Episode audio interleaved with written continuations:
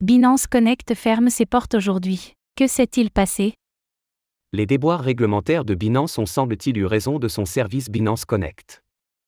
Pourquoi est-ce une perte notable pour la plateforme d'échange et qu'est-ce que cela révèle sur l'environnement réglementaire actuel?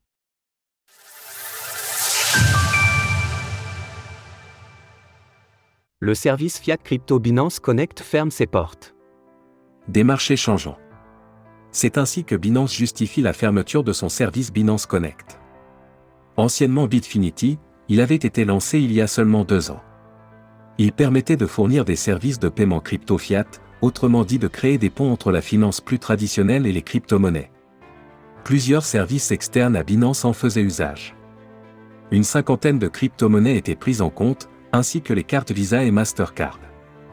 Mais cela n'est plus le cas. Plusieurs services externes ont confirmé qu'ils ne pourraient plus se baser sur Binance Connect pour faciliter l'accès aux cryptos, dans la plateforme Biswap, le communiqué de Binance est comme souvent très laconique, ne mentionnant pas les raisons de ce retrait soudain.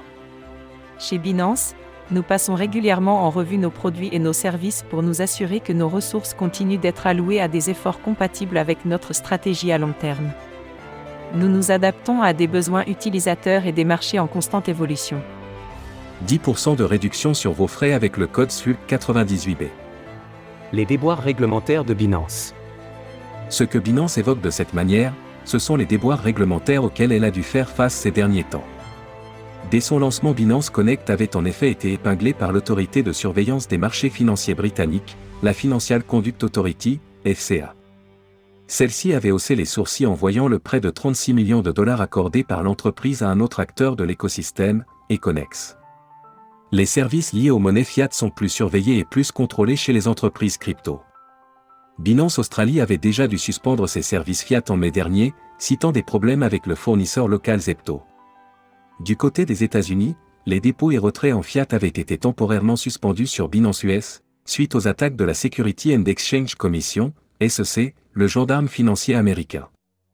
En Europe, Binance a par ailleurs perdu en juin son partenaire qui prenait en charge les virements CEPA en euros.